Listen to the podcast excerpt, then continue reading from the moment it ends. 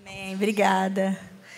Que legal, né? A gente anunciou a conferência de mulheres e hoje é uma mulher que vai pregar. Não estava combinado, mas estou muito feliz. Queria agradecer também ao Pedro e à Kelly pelo set list de hoje, que ajudou muito naquilo que eu vou trazer hoje como mensagem. E é bom quando o louvor é bom assim, né? Abre o nosso coração para receber a palavra de Deus. Então, estou muito feliz de estar aqui com vocês. Gente, é, o tema desse, desse ano, né, na, na igreja de Zascope, é construindo lugar para a presença de Deus.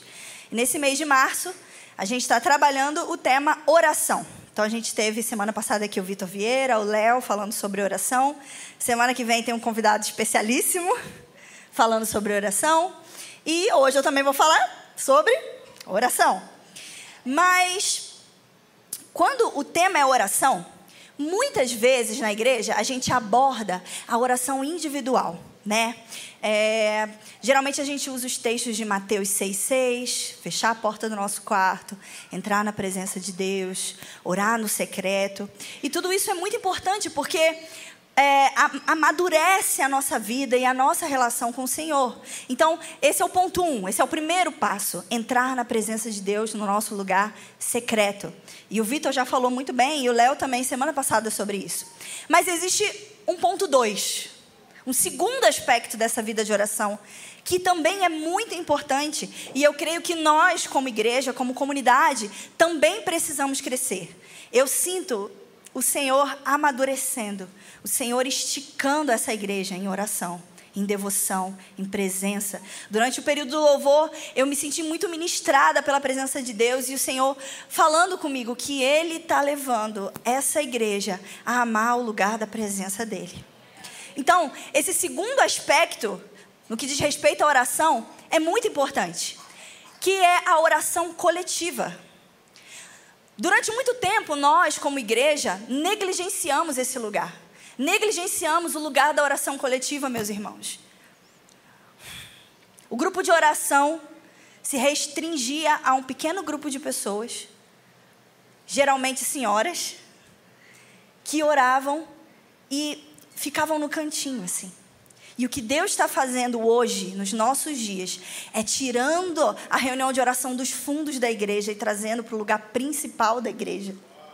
O o Senhor está fazendo nesses dias é levar toda a sua igreja a ter uma vida constante de oração, que zela pela presença, que juntos entram na presença do Senhor e se posicionam no lugar de oração. Então, a gente tem um erro muito comum na igreja que é setorizar tudo que a igreja faz. Então, tem os irmãos que gostam de dançar. Então, a gente cria um ministério de dança. Quando a dança é ordenada na Bíblia para todos os cristãos. Todos nós deveríamos dançar para Deus no culto. Não é algo que um ministério tem que fazer. Todos nós. Então, a gente precisa louvar a Deus. E a gente cria um ministério de música, um ministério de louvor. E qual seria a função desse ministério? Louvar enquanto toda a igreja assiste? Não. Levar toda a igreja a louvar a Deus com músicas. Então, a gente tem esse problema de setorizar. E a mesma coisa aconteceu na oração. A igreja precisa orar. Então vamos criar um ministério de pessoas que vão interceder na salinha antes do culto e vão interceder em alguns momentos. Se tiver algum irmão doente, essa pessoa vai lá interceder. Isso é muito bom. Mas esse ministério de oração deveria incentivar, promover com que toda a igreja orasse. Então, meus irmãos, Deus está nos levando para esse lugar lugar de amadurecer em oração, como igreja, como comunidade. Sabe, a oração não é algo penoso, a oração não é algo cansativo, a oração é a nossa glória. Nós temos um Deus que ouve, nós temos um Deus que se importa. Nós temos um Deus relacional que se comunica conosco. Então, quando nós entramos nesse lugar de oração juntos como igreja, existe um poder. Isso é poderoso. Sabe, hoje eu vim refletindo sobre isso no carro, no caminho para cá. E eu comecei a chorar no carro pensando: imagina o poder de 500 pessoas numa sala orando ao Senhor toda semana meus irmãos, Deus pode sacudir essa nação. se 500 pessoas, que é o que tem mais ou menos aqui agora, se comprometerem a entrarem juntos na presença do Senhor. Ah, meus irmãos. E Deus está fazendo isso em toda a terra. Nunca se ouviu tanto sobre oração coletiva, nunca se ouviu tanto sobre casas de oração, nunca se ouviu tanto sobre salas de oração. E cada vez mais e mais salas de oração abrem e jovens que há, um tempo atrás não, não ligavam para esse tema, não se importavam com esse, te, com esse tema, chegam nas salas de oração e a gente não tem uma noção exata, mas aproximadamente uma, a última contagem que o IHOP fez é que existem mais de 20 mil casas de oração ao redor do mundo. E isso está diretamente ligado com a segunda vinda de Jesus. A gente vai ver isso mais para frente. Então, o que Deus está fazendo aqui com o Desascope, com essa igreja, se você é membro dessa igreja, Deus está nos levando ao lugar de oração, tanto individualmente como coletivamente. Graças a Deus. Então, eu queria falar hoje um pouco sobre por que nós devemos orar de forma coletiva. Por que é tão importante nós nos engajarmos com aquilo que Deus está fazendo. Primeiro ponto, porque a identidade da igreja é ser uma casa de oração para todos os povos. Jesus reafirmou lá em Mateus as palavras que Isaías disse em Isaías 56, 7. Abre lá comigo. Isaías 56,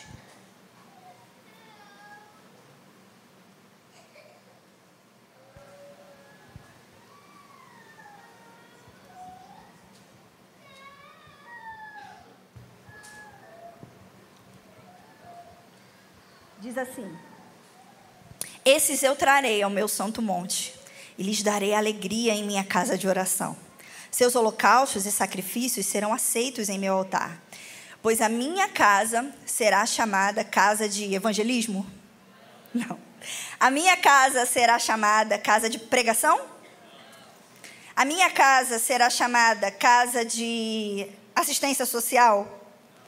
A minha casa será chamada casa de oração para todos os povos. Então, essa é a nossa identidade como igreja, na nova aliança. Somos uma casa de oração.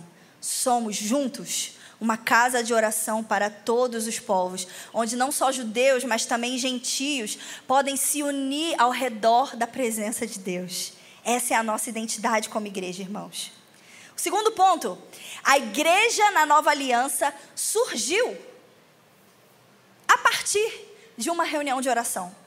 A gente pode ver lá em Atos 1 e 2 que os irmãos estavam reunidos, esperando em oração, até que o Espírito Santo descesse sobre eles. E dali a igreja começa a florescer e a gente vê os apóstolos sendo enviados, poder de Deus descendo, mas tudo isso começou porque irmãos se posicionaram em oração. Irmãos piedosos se posicionaram em oração.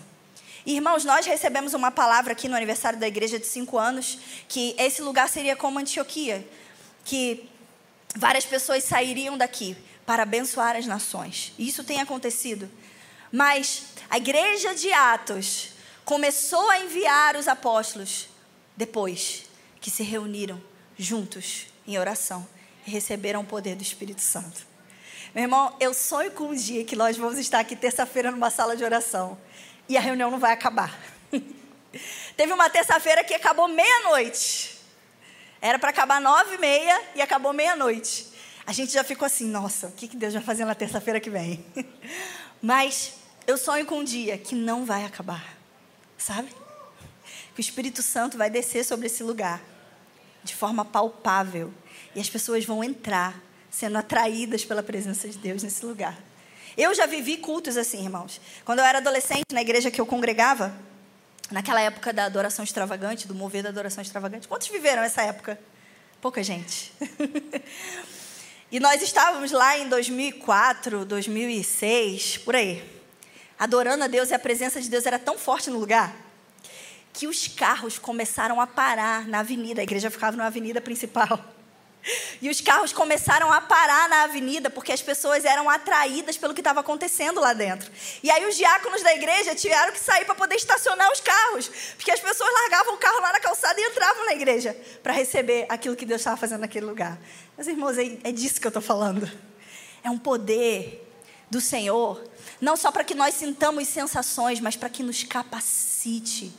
Sabe? Ser mudado pela glória, aquilo que nós cantamos hoje no período de música. Nós precisamos da presença do Senhor. A igreja começou com uma reunião de oração. Amém? Próximo ponto. Se pensarmos na igreja como um corpo humano, a oração é como se fosse o sistema nervoso, que dá comandos a toda a parte do corpo. Então, o ponto primordial da nossa vida individual e também da nossa vida como igreja é a nossa comunicação com o nosso Criador. Então, se a gente fosse pensar na igreja como um corpo, que é uma analogia válida para a igreja, que a gente pode ver na Bíblia, a oração é como se fosse esse sistema nervoso central, que liga todos os membros com cabeça. Então, quando nós estamos aqui às terças-feiras orando juntos, ou nos nossos DNAs, nos momentos de oração, nós estamos nos preocupando com ouvir a voz do Senhor e receber os comandos. A oração é o sistema nervoso central da igreja, meus irmãos. Quando nós somos uma comunidade local que se reúne ao redor da presença de Deus em oração, nós crescemos em maturidade e da oração a gente começa a ouvir o coração de Deus para as demandas da cidade Ouvir o coração de Deus para aquilo que Ele quer fazer nessa cidade em relação aos perdidos. Ouvir o coração de Deus para aquilo que Ele quer é, ministrar nos nossos corações através das palavras pregadas. Então a oração é o ponto, é o ponto principal da nossa atividade como igreja. Falar com o nosso Criador.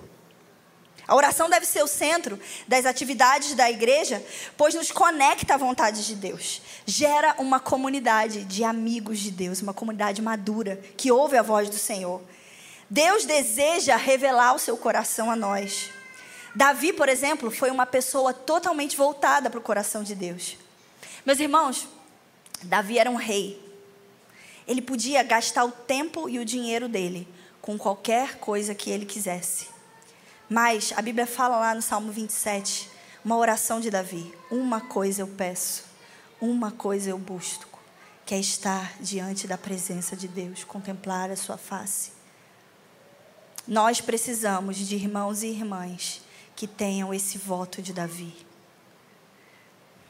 Ele poderia gastar o dinheiro dele com armamentos, construindo novas, novos palácios. Mas Davi sustenta músicos e cantores ao redor da arca da presença de Deus. E sabe, aquilo que o Pedro cantou aqui no período da música: se ela está lá, eu vou para lá. Se ela está aqui, eu vou ficar. Se está do outro lado, eu vou atravessar. Eu vou atrás da sua presença.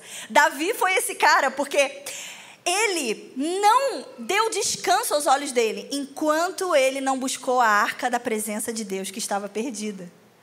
Ele fez de tudo para trazer a presença de Deus para o meio do povo em Jerusalém. E quando ele trouxe a arca da presença, ele não deixou ela lá como um artigo de luxo onde o sumo sacerdote poderia entrar só uma vez no ano. Não, ele coloca músicos e cantores ao redor da presença de Deus, celebrando a presença de Deus, porque ele entende que o povo só seria uma bênção para todas as nações se a presença de Deus habitasse no meio do povo.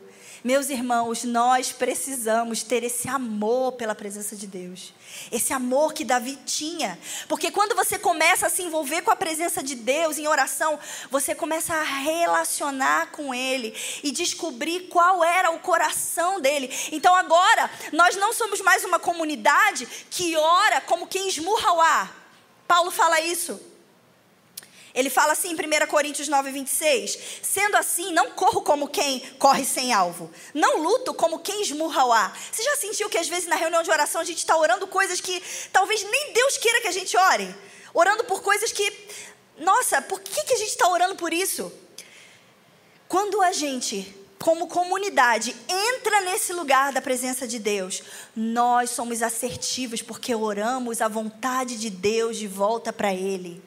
Meus irmãos, Deus poderia fazer o que Ele quiser, mas Ele escolheu trabalhar em parceria com o homem. Ele escolheu usar a sua igreja para trabalhar em parceria com Ele na terra. Então, quando nós, como igreja, assim como Davi, nos reunimos ao redor da presença, nós começamos a orar a vontade de Deus. Então, nós não atiramos para todos os lados.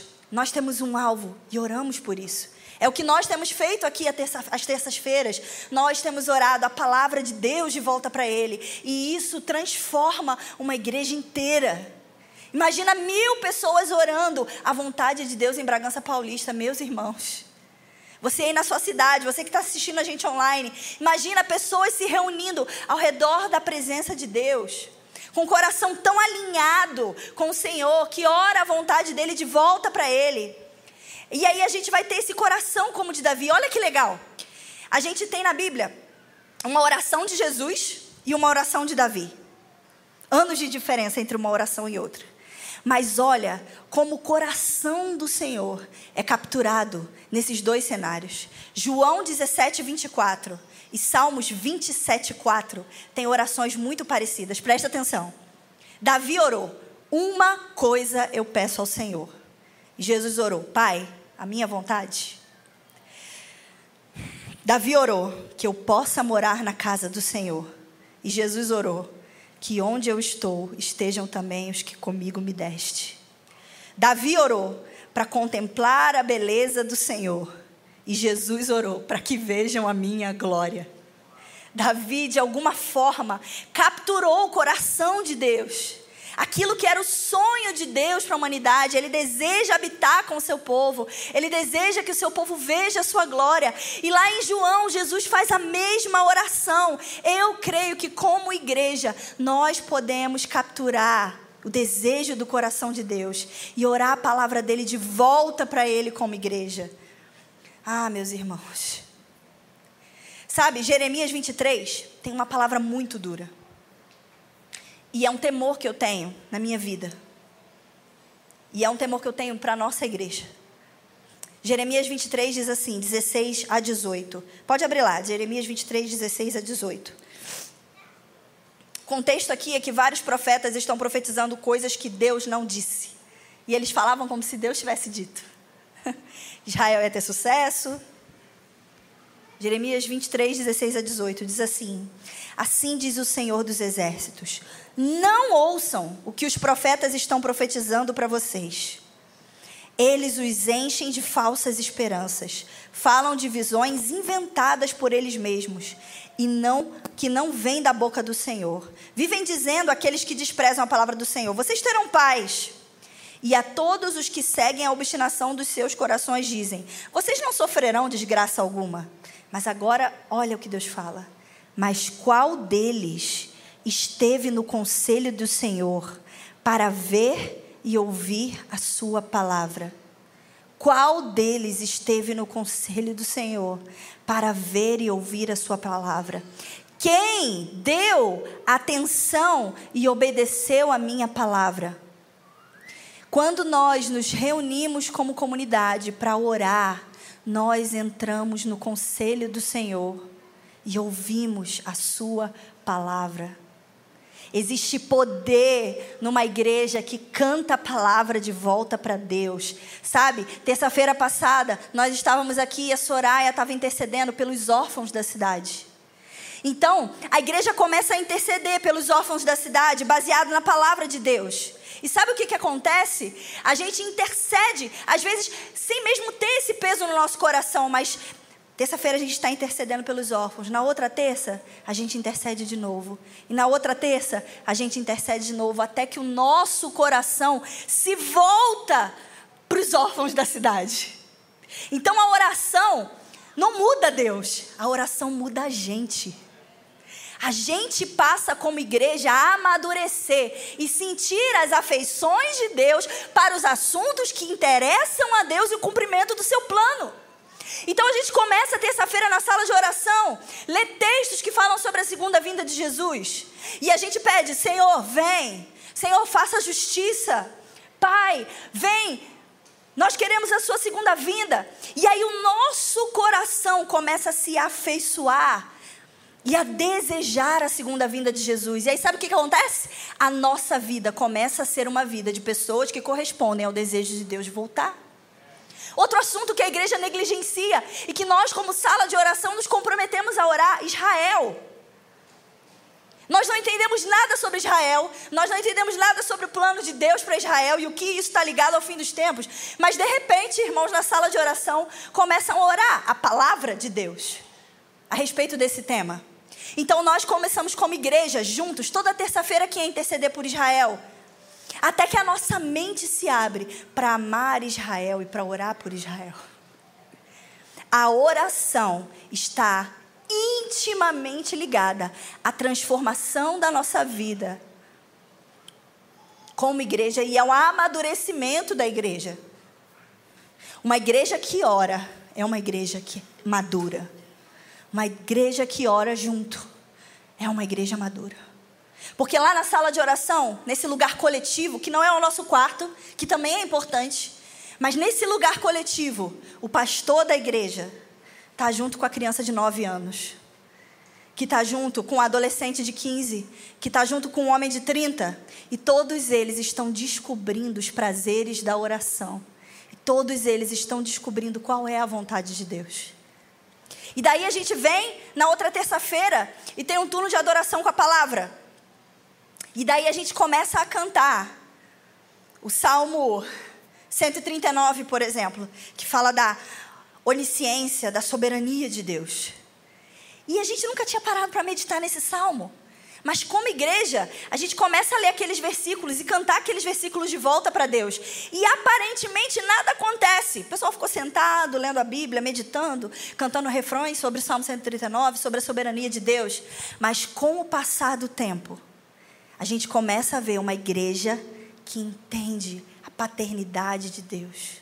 Uma igreja que é madura nas suas emoções, porque agora ela meditou que Deus havia quando eles ainda eram uma substância informe na barriga da sua mãe. E isso não é mais uma palavra qualquer, mas se tornou uma verdade que moldou as nossas afeições sobre Deus. E a igreja começa a amadurecer em oração. Então existe um poder no lugar coletivo de oração, uma oração onde a gente ora a palavra de Deus de volta para Ele, que nós não podemos experimentar de forma individual no nosso quarto. Existem tesouros para serem descobertos que nós só vamos encontrar quando nós orarmos juntos de forma coletiva. Existe algo para ser liberado nos céus dessa cidade que nós, como igreja, só vamos liberar quando nós juntos entrarmos em intercessão, em oração. Quando a gente vem no turno de intercessão, terça-feira eu saí daqui assim, eu saí cansada e a gente comentou com a equipe: nossa, parece que a gente lutou uma guerra. E é exatamente isso. Nós estamos resistindo como igreja, aqui, toda terça-feira, juntos. E eu amo isso que o Senhor está fazendo aqui nessa igreja. E eu te convido a entrar para o lugar coletivo de oração. E se você ainda não cumpriu o primeiro passo, que é entrar no seu quarto, não tem problema. Vem para o segundo passo, que ele vai te levar para o primeiro. Venha orar junto com seus irmãos e seja fortalecido para na segunda-feira entrar no seu quarto fechar a sua porta. Não precisa uma coisa acontecer para depois você fazer a outra. É no caminho. A gente vai indo junto, a gente vai crescendo junto. A gente vai aprendendo. Quando eu comecei a sala de oração, a trabalhar com isso, com oração coletiva e sala de oração, tem mais de 10 anos, eu nunca sei a data exata, mais de 12 anos, 14 anos. Quando a gente começou esse trabalho, eu não, não tinha uma vida constante com o Senhor de oração. Sabe? E quando a gente fala de vida constante, não é que a gente todo dia consegue, mas assim, a maioria das vezes a gente consegue e às vezes a gente falha. No caso, nessa época, a maioria das vezes eu não conseguia e um dia ou outro eu conseguia entrar. Mas o que acontece é que quando a gente começa a dar valor à oração e quando ela sai do cantinho e começa a ser o centro das atividades na igreja, nós somos impelidos e incentivados a, de forma individual também, a entrar nesse lugar. Porque eu olhava Deus como um, um cara carrancudo, sabe? Então eu ficava cinco dias sem orar. E aí eu falava, nossa, eu vou entrar no meu quarto agora, Deus vai estar assim, ah, minha filha, cinco dias que tu não aparece aqui, tu vem pedir agora isso aqui, a essa hora. Que hipócrita. Eu imaginava Deus dessa forma. Mas quando eu entrei no lugar de oração, coletivamente, eu descobri um Deus misericordioso. Eu descobri um Pai amoroso. Eu descobri um Deus que não está irritado, mas um Deus que está esperando a minha presença. E por mais que eu fale vários dias, quando eu entrar lá, Ele vai me receber, assim como o pai recebe o filho pródigo. Isso transformou a minha forma de ver Deus e, consequentemente, a minha forma de me relacionar com Ele. Então, se você falha mais do que acerta na sua vida de oração, é igual dieta. Você comeu um monte de pizza, no dia seguinte você volta como se nada tivesse acontecido. É exatamente isso. A vida de oração é dessa forma. E a gente vai caminhando com Deus e vamos amadurecendo como igreja. Então, porque Deus trabalha em parceria com a igreja em intercessão, a história pertence aos intercessores. Você já parou para pensar nisso? Deus, a forma que Deus, o Deus grandioso, escolheu para cumprir os seus desígnios na terra é através de parceria com homens e mulheres quebrados. Que ele sabe que vão falhar. Mas ele escolheu essa forma. Então eu amo o exemplo que Mike Bickle dá, que é o seguinte: uma senhora de 80 anos ajoelhada no seu quarto intercedendo é mais poderosa que o presidente da ONU. É mais poderosa do que um advogado ou um juiz. Porque, para para pensar. Se tem um buraco na frente da sua casa, criou uma cratera lá, você vai reclamar com quem? Na prefeitura. Você vai lá na prefeitura e vai reclamar, porque é quem pode resolver o seu problema. Agora, quando nós estamos orando coisas tão importantes quanto o tráfico humano no leste europeu, quando nós estamos orando coisas tão importantes quanto ah, o fim da pedofilia ou a volta de Jesus, quem pode resolver esse problema? Deus. Então, quando nós entramos nesse lugar de oração, nós entramos no conselho do Senhor. E eu imagino o conselho do Senhor tipo uma mesa assim, sabe? Deus, os anjos, os 24 anciãos. E aí, o que, que tem para hoje? E aí a gente entra nesse lugar e fala: Senhor, faz justiça. Senhor, faz justiça. Nós estamos falando com o governador do universo. Ele é mais poderoso que o presidente, que o prefeito. Então, uma senhora de 80 anos ajoelhada na sua cama orando tem mais poder e autoridade do que o presidente dos Estados Unidos, porque ela não fala a homens, ela fala ao Deus de toda a terra. Então, a história pertence aos intercessores. A história pertence aos intercessores. Todo mundo gosta de contar as grandes histórias dos avivalistas. John Wesley, vários outros.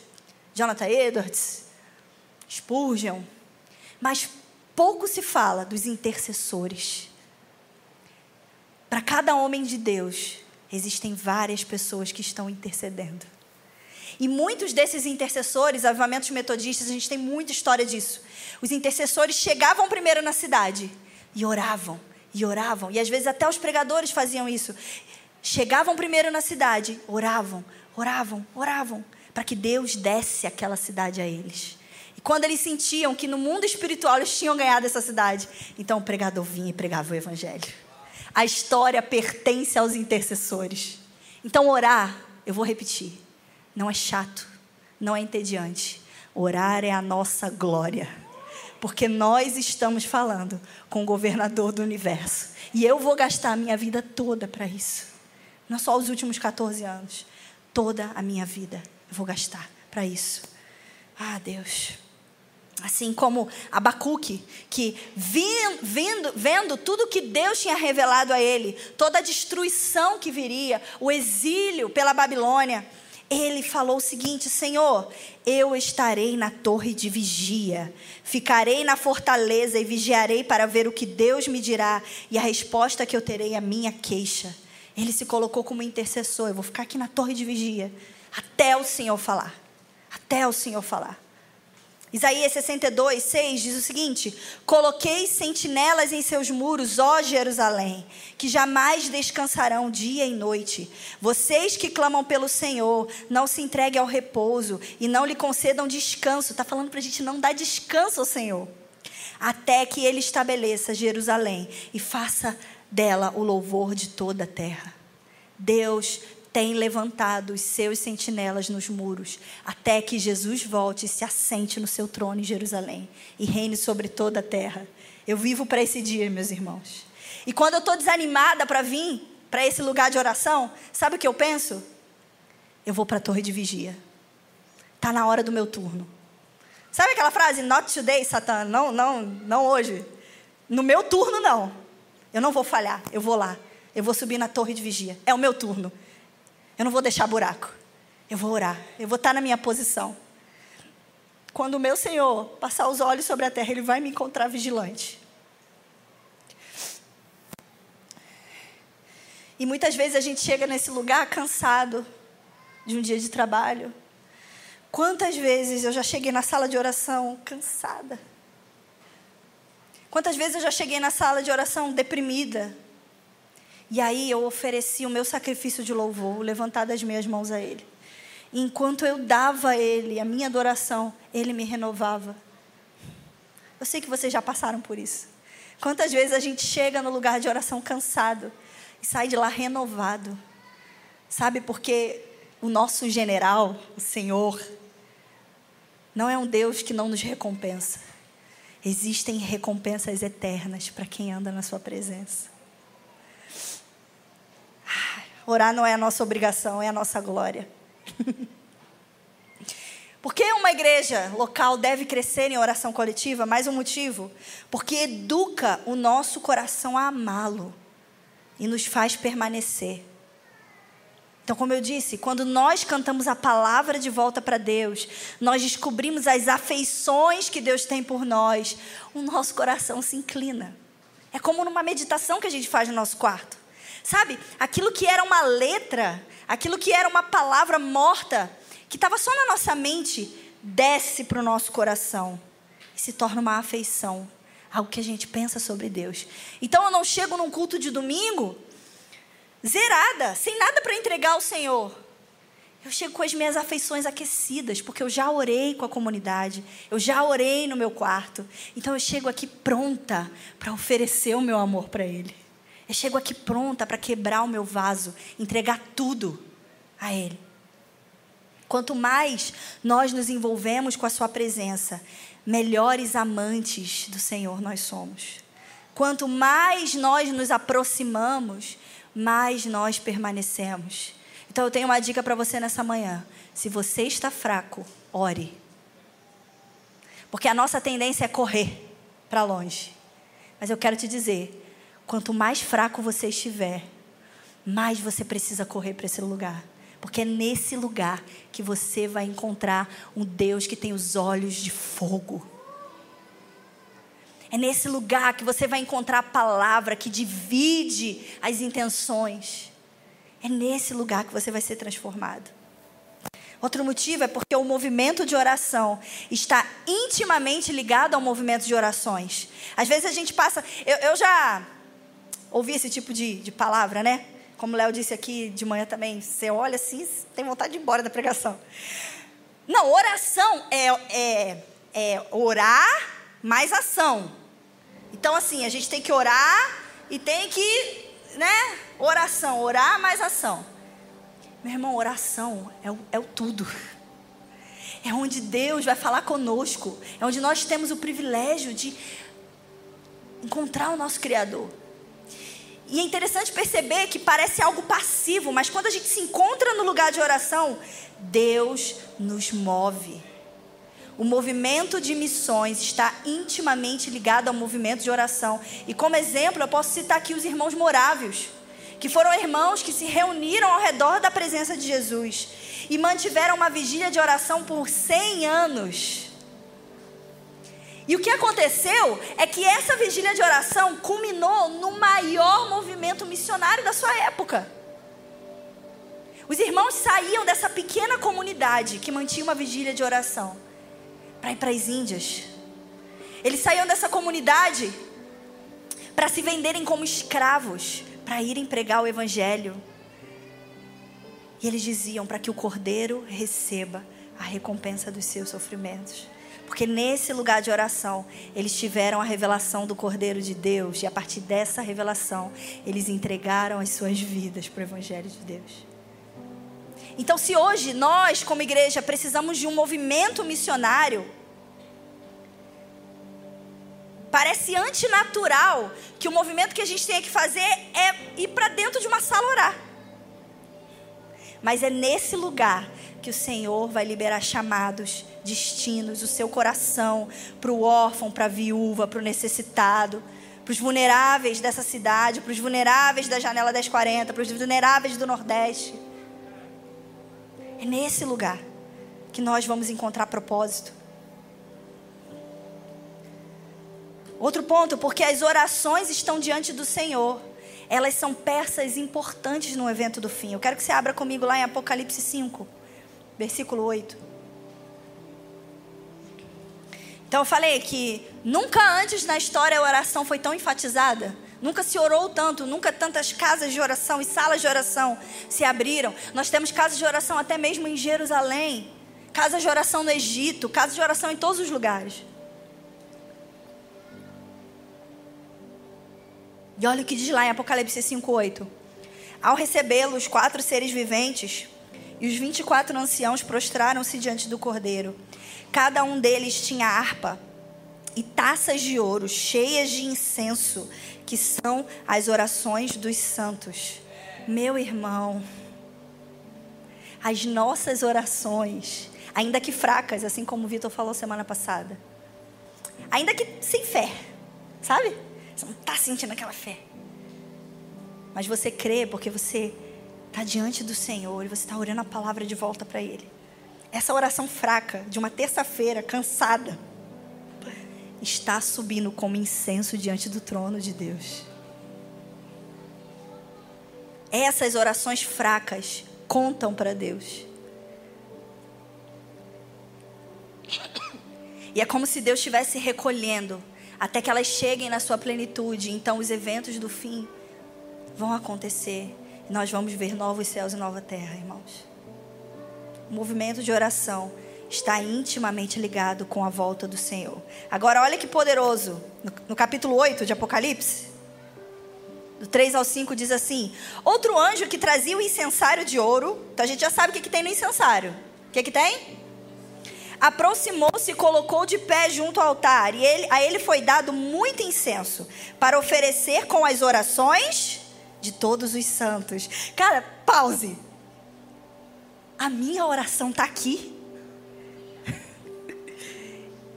Aquilo que a gente orou terça-feira está aqui. Conta para Deus. Importa para Deus, Ele ouve. Está aqui. Diante do trono, e da mão do anjo subiu diante de Deus a fumaça do incenso, juntamente com as orações dos santos. Então o anjo pegou o incensário, encheu com fogo do altar e lançou sobre a terra. Houve trovões, vozes, relâmpagos e terremoto. As nossas orações contam para Deus e elas vão ser lançadas de volta para a terra, trazendo juízos de Deus. Sabe? Então, mais importante do que a gente escrever texto no Instagram, texto no Facebook, contra a corrupção, contra político, é a gente orar. Porque essas orações contam para Deus. E Ele vai fazer justiça. Sabe, Salmos 9 diz que Ele é o vingador do sangue inocente. Sempre quando eu medito, medito nesse texto, eu lembro de cada criança que é abortada. Eu lembro de cada pessoa que morre na fila dos hospitais públicos esperando uma cirurgia, porque o dinheiro foi desviado por corrupção. E o meu coração descansa na soberania de Deus, porque quando eu levanto a minha voz e oro contra essa injustiça, essas orações contam para Deus. E o dia da vingança do Senhor se aproxima, onde todo o pecado será julgado. E as minhas orações vão estar lá, no incensário. Uau! Quando você estiver desanimado para vir para a reunião de oração, lembra disso. A sua oração fraca conta para Deus. As nossas orações contam como igreja. E é muito interessante perceber que várias vezes, quando a oração é citada na Bíblia, ela está intimamente ligada à persistência. Porque Deus sabe que a nossa capacidade de comunicação com algo que a gente talvez não veja e nem sempre sinta é muito limitada. Então é muito fácil para nós desistirmos desse lugar de oração. Mike Bickle, que é o fundador, o líder até hoje do IHOP, uma casa de oração que funciona há mais de 20 anos lá em Kansas. O Vitor está lá, ele falou sobre isso semana passada. Ele mantém oração 24 horas com missionários integrais. E ele diz o seguinte: eu preciso pregar toda semana para que as pessoas fiquem mais uma semana. As pessoas não desistirem. Eu preciso incentivar a minha equipe toda semana para que eles possam ficar mais uma semana na torre de vigia. Então, oração está atrelada à persistência, porque é difícil para nós. Então, a gente pode ver muitas parábolas que falam sobre isso. Por exemplo, a parábola do juiz Inico. Abre lá em Lucas 18.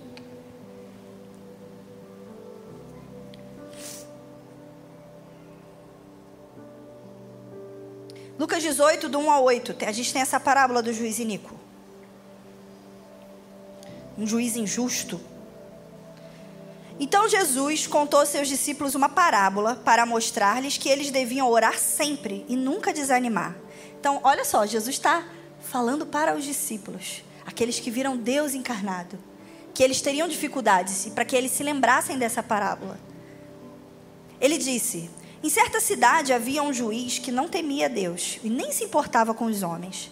E havia naquela cidade uma viúva que se dirigia continuamente a ele, suplicando: Faz-me justiça contra o meu adversário.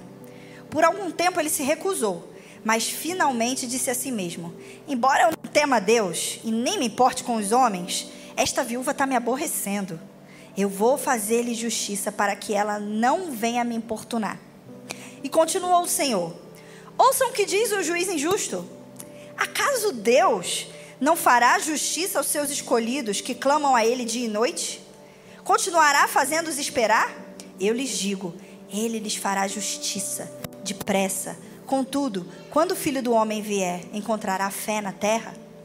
E eu sempre li essa parábola e eu imaginava assim na minha mente. Pensa se você já imaginou assim: tá, Deus é esse juiz e eu sou a viúva. E eu estou importunando o juiz até que ele faça justiça. Mas para para pensar, não faz muito sentido. Existe um contraste aqui. O juiz é injusto. E nós sabemos que o nosso Deus é justo. Então, o que Jesus está dizendo para os discípulos é o seguinte: não, Deus não é esse juiz.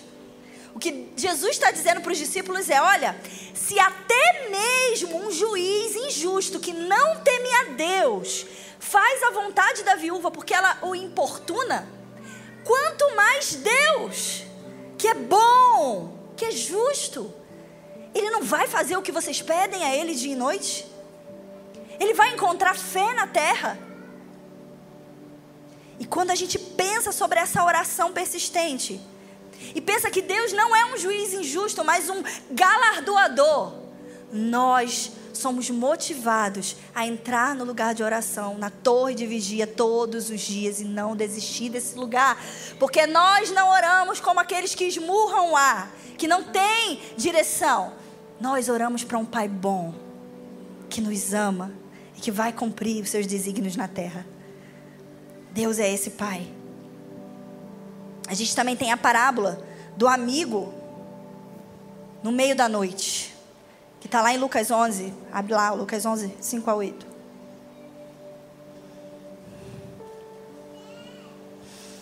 Também é uma parábola sobre persistência na oração. Disse-lhes ainda Jesus: Qual dentre vós, tendo um amigo e este for procurá-lo à meia-noite lhe disser: Amigo, empresta-me três pães, pois um amigo meu, chegando de viagem, procurou-me e eu não tenho nada para lhe oferecer? Então a gente tem três personagens aqui nessa parábola: um amigo que tem o pão, que está dentro de casa, o amigo que precisa do pão, que chegou de viagem, e o intercessor, um amigo que vai pedir pão para outro amigo. E esses somos nós, os intercessores. Quando nós estamos aqui nesse lugar, é nesse lugar de intercessão que nós estamos. E outro lhe responda: lá de dentro, dizendo: Não me importunes, a porta já está fechada e os meus filhos comigo também já estão deitados. Não posso levantar-me para lhes dar-lhe. Digo-vos que se não se levantar para dar por causa do seu amigo, o fará por causa da importunação e lhe dará tudo o que tiver necessidade. Por isso eu vos digo: pedi e dar-se-vos-á. Buscai e achareis. Batei e abri-se-vos-á. Pois todo o que pede recebe, o que busca encontra, e a quem bate abrir-se-lhe-á. Qual dentre vós, e aí Deus faz de novo um contraste entre esse amigo que não quer dar o pão e Deus. Qual dentre vós é o pai que, se o filho pedir pão, lhe dará uma pedra? Ou se pedir um peixe, lhe dará em lugar do peixe uma cobra? Ou se pedir um ovo, lhe dará um escorpião? Ora, se vós sois maus, sabeis dar boas dádivas aos vossos filhos, quanto mais o Pai Celestial dará o Espírito Santo àqueles que pedem. Deus é galardoador. Deus é galardoador. Então nós, como comunidade local, queremos preparar um lugar para a presença de Deus. Um lugar onde ele se sente à vontade. Um lugar onde as pessoas amam a sua presença onde as pessoas se reúnem ao redor do seu caráter, da sua beleza, da sua dignidade. Onde às vezes a gente vem para interceder e pedir, mas às vezes a gente só vem para desfrutar da presença dele. Assim como num turno de adoração com a palavra, onde a gente só abre a Bíblia e canta aquilo que ele é. É esse lugar. Aonde está essa presença? A gente sabe que Deus é onipresente, a presença dele está em todos os lugares. Mas existe uma presença manifesta que só se reflete em lugares onde ele é desejado, onde ele é amado. Sabe, no tempo de Jesus, o templo, a sinagoga, não era mais o lugar onde a presença de Deus habitava, A presença de Deus estava encarnada em um homem chamado Jesus, um judeu de trinta e poucos anos, que andava pelas ruas de Jerusalém. E as pessoas não reconheceram. Então Jesus entra no templo e ele encontra aquele lugar onde é, deveria ser planejado para um encontro do povo com seu Criador, cheio de cambistas e vendedores, comercializando artefatos para que as pessoas pudessem tentar se achegar à presença de Deus. Então Jesus vai e faz aquilo, expulsa os cambistas, vira as mesas. Sabe que que, que depois Jesus faz? Ele sai de lá e ele vai para Betânia. Betânia era um lugar onde Jesus gostava de ficar, porque era um lugar bonito, não, porque era um lugar rico, não. Mas porque tinham pessoas que sabiam hospedar a sua presença. Betânia era o lar de Marta, que servia a sua humanidade. Era o lugar de Maria, que servia a sua divindade. Era o lugar de Lázaro, seu amigo. Então ele não ficava nos lugares pomposos, ele ia para um lugar simples, Betânia mas lá ele era amado por quem ele era. E sabe, o que nós queremos comunidade, como comunidade é ser uma Betânia para o Senhor. Um lugar onde Marta o serve, Maria o serve, Lázaro o ouve. Um lugar que hospeda a presença dele. Então, se a nossa oração no quarto é tão poderosa, Imagina a oração de 500 pessoas toda terça-feira aqui, falando: Jesus, eu só quero a Sua presença. Nós queremos ser seus amigos, assim como Marta, Maria e Lázaro. Encontra aqui os seus amigos. Encontra aqui pessoas que te amam. Senhor diz em Isaías 57,15: Pois assim diz o alto e sublime que vive para sempre, cujo nome é santo.